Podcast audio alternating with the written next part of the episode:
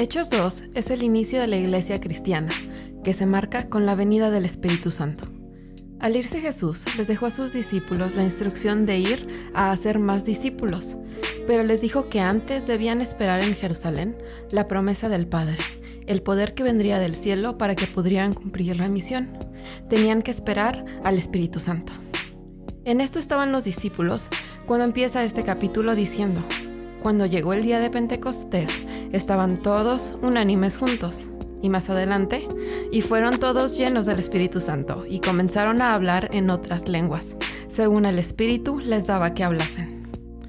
Se pueden hablar mil cosas sobre la venida del Espíritu Santo en este capítulo, pero hoy vamos a ver algo que tal vez puede estar un poco más oculto, pero que es tema principal todo el capítulo, la unidad. El Espíritu Santo vino sobre los que estaban unánimes juntos. Esto quiere decir que no solamente estaban juntos en el mismo espacio físico, sino unánimes, que significa que tenían un mismo parecer, una misma voluntad y un mismo sentimiento. El plan del enemigo siempre ha sido separarnos, porque él conoce el poder que existe en la unidad. Y en este capítulo vemos lo importante que es para el Espíritu Santo la unidad entre nosotros. Lo vimos cuando vino sobre los discípulos que estaban unánimes en el aposento alto. Pero aún hay más, aunque puede estar un poco mejor escondido. El plan de Dios era que los primeros que recibieran la salvación fueran los judíos, así que los primeros que se añadieron a la iglesia en este capítulo fueron judíos. Pero si leemos con atención, encontramos algo significativo sobre estos judíos. En el versículo 5 dice, Moraban entonces en Jerusalén judíos, varones piadosos de todas las naciones bajo el cielo. Pareciera contradictorio decir que eran judíos y al mismo tiempo de todas las naciones bajo el cielo. Sin embargo, esto era posible porque Israel en ese momento era controlado por el imperio romano, y al conquistar el territorio, los romanos esparcieron a los judíos en todas las naciones a las que gobernaban.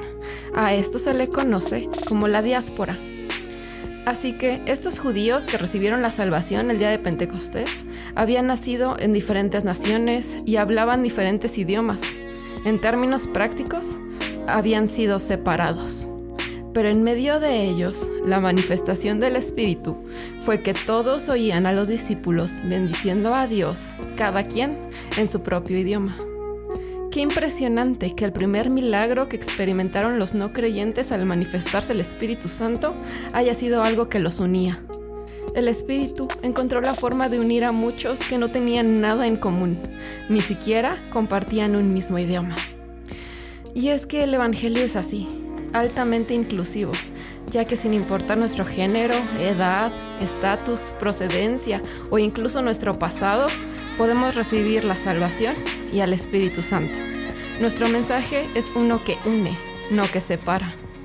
Y así como el mensaje del Evangelio para los que no conocen es de unidad y aceptación para todos, la obra transformadora del Espíritu dentro de la iglesia es, entre muchas otras cosas, el que crezcamos en unidad, porque el capítulo no acaba aquí.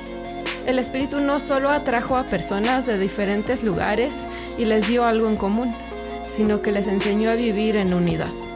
Repetidamente en los últimos versículos vemos cómo la unidad se volvió un estilo de vida de los primeros cristianos, ya que todos los que habían creído estaban juntos y tenían en común todas las cosas, y perseveraban unánimes cada día, y era esta unidad lo que atrajo a más personas, ya que el último versículo dice que por este estilo de vida tenían favor con todo el pueblo y el Señor añadía cada día a la iglesia a los que habían de censarlos.